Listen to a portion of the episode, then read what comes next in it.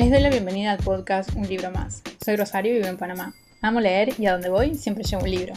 Este es el episodio número 27 y espero que lo disfrutes.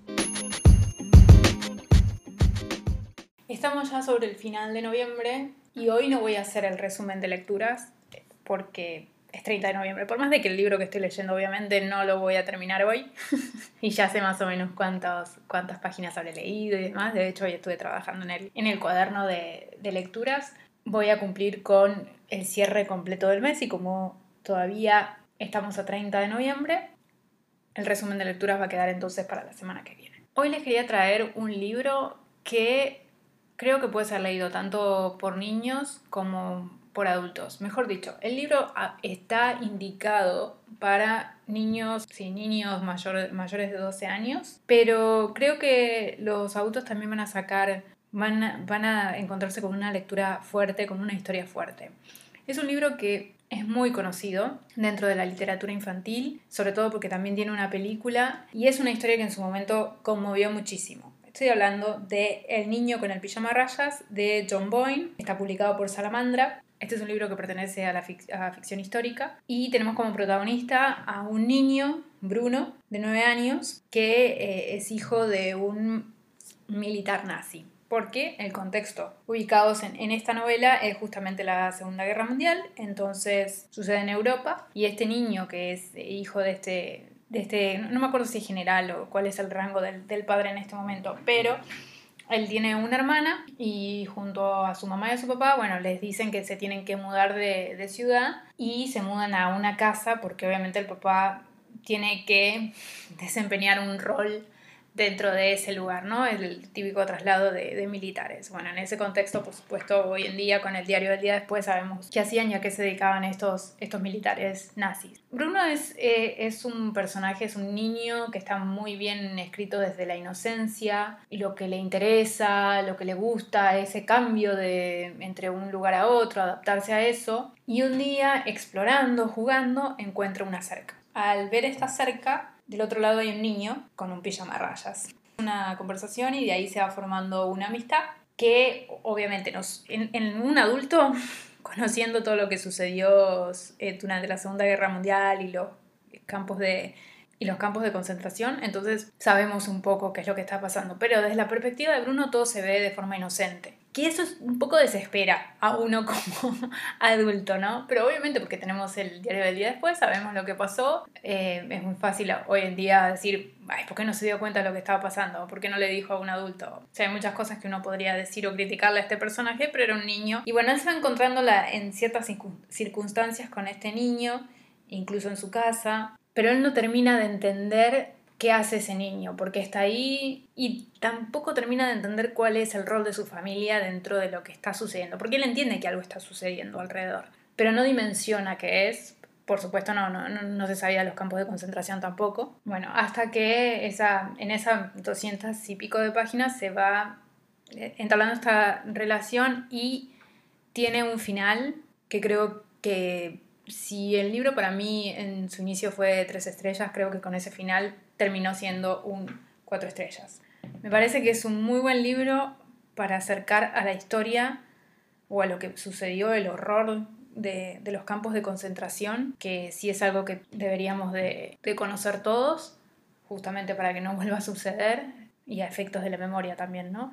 Recordar a, todas esas víctimas, y, y, me parece que ese libro logra acercar a los niños, si el final es, podría generar cierta duda en relación a, cómo puede absorber un niño esa historia. Pero sí creo que tiene un gran final. Yo no había visto la película. No había. Sabía que era una historia así entre un chico y sabe que tenía, sabía que tenía lugar en un campo de concentración. Me lo imaginaba por, por el título del libro, porque había visto el póster de la película y demás. Pero no conocía de qué, que iba y no, no me imaginé cuando me iba acercando al final el golpe emocional que me iba a dar y, lo logra, lo logra. John Boyne tiene otro libro también, que ahora no me, El niño en las... algo de la cima, ahora no me voy a acordar el título. También lo leí, me gustó, pero no es como el niño con el pijama rayas. El niño con el pijama rayas creo que le logra, logra crear un personaje que uno, por un lado, quiere, y por otro lado le molesta la inocencia que tiene, pero tampoco lo podemos culpar, es un niño de 9 años. Y creo que en 200 páginas sabe contar una historia muy poderosa. Y sobre todo que, que puede ponerse en los zapatos de un niño, justamente. Creo que está muy bien logrado el personaje, pero creo que no es un libro tampoco para cualquiera. Es un libro muy, muy emocional y si ese final te puede dejar, eh, te puede afectar mucho, que creo que también ese era el, el objetivo del autor, ¿no? O sea, ponerte a pensar en relación al horror de, de los campos de concentración. Y a la mirada inocente de un niño que no entiende qué le pasa a su amigo, por qué su amigo está atravesando esa situación, por qué vive ahí. Pero sí, al, día de hoy es como ahora que estoy hablando del libro y demás, eh, eh, me acuerdo de las últimas páginas y cómo se me iba armando la cabeza, ¿no? Cuando uno va creando la historia, o sea, cuando uno va leyendo la historia, va imaginándola. Y, todavía es como que se me, me vuelve el recuerdo de cómo me lo iba imaginando yo el libro. Y creo que en ese sentido entonces sí tuvo un impacto muy fuerte en mí, porque de otra forma, si no, no, no lo recordaría el día de hoy. Puede que no me acuerde el inicio o ciertas cosas, pero ese final a mí me impactó. Y por eso tan solo creo que es un libro que, que quería traer acá. Además, pues, hacía un tiempo que no hablaba de libros para niños. Creo que este también es un buen libro para leer eh, en conjunto. Primero, por siempre lo digo, la perspectiva de un niño es totalmente diferente a la que tenemos nosotros como adultos. Entonces se puede sacar mucho de esa conversación. Pero además me parece que puede ser un libro con el que se pueda acompañar la lectura y, y, las emociones que atraviesa el niño, el niño la niña cuando, cuando lea el libro, ¿no? Entonces creo que, que en, ese, en ese sentido de que a veces estamos buscando, bueno, cómo, cómo incentivar a los niños a que lean y demás. Una forma es hacer estas lecturas conjuntas con ellos, ¿no? Eh, ya sea que se lee en voz alta al niño o se comparte la lectura o primero le lee uno y después otro y después se comenta, no lo sé, pero creo que puede servir mucho para esas dinámicas de lecturas con niños y creo que también es un muy buen libro para leer en las escuelas, porque es una historia también eh, que es fácil de leer, que te lleva, no está mal escrita, puede enganchar a los chicos a la, a, la, a la, literatura porque se van a dar cuenta que van a encontrar, van a descubrir cosas que por ahí de otro modo no se acercan, eh, descubrir cosas de la historia. Entonces, bueno, como ya les digo, el libro de hoy es El niño con el pijama rayas de John Boyne y está publicado por Salamandra y también tiene una película. Eh, la película está, está bien. Yo tengo un inconveniente con, con una peli con, con la película. Mi inconveniente es que si son alemanes, porque hablan en inglés? con acento alemán como pasa con el personaje del padre. O sea, ya entiendo, es Hollywood. Es lo mismo ahora que, que, está pasando con House of Gucci, que no la he visto, no tengo ni idea de... O sea, sé de qué va la película, pero no la vi, no sé las actuaciones. Pero una de las cosas que dicen es el acento italiano que, que hace Lady Gaga en esa película. Y si los personajes son italianos, ¿por qué tienen que hacer acento italiano en inglés? En fin, eso no tiene nada que ver con el podcast. Yo sé, Hollywood es otra cosa. Bueno, y con la película del niño con el pijama raya me pasó eso, que la historia no me la terminaba de creer. Quizás si hubiesen elegido un cast alemán y la película fuese alemana, por supuesto no hubiese tenido el éxito que tuvo, pero porque el, poder de distribución de, Hollywood es mucho más grande. Pero sí, por ahí lo hubiese, me hubiese llegado más la historia. Por supuesto el libro es mejor que la película, de eso no hay discusión. Usualmente no la hay, pero en este caso lo vuelvo lo reafirmo. El libro es mucho mejor que la película. Con esto paso a la sección de un libro abierto. Y hoy quiero hablar, em, iba a hablar de audiolibros, pero después dije, no, lo dejo para otro, para otro episodio, porque últimamente, como estamos, estamos llegando a, al final de año y uno empieza a pensar, bueno, qué es lo que quiero leer el año que viene, y porque recién eh, volví de, de Argentina y, y, me traje algunos libros, mejor dicho, me traje los libros de Nabokov, que ya he dicho, Nabokov es mi autor favorito y la mayor parte de los libros que yo tengo de él, que están editados por anagrama, estaban allá. Entonces me los traje porque son chiquitos, no, no, los pesados los tenía acá. Entonces me, entraron a la valija y me los traje. Y me dieron muchas ganas de releerlo.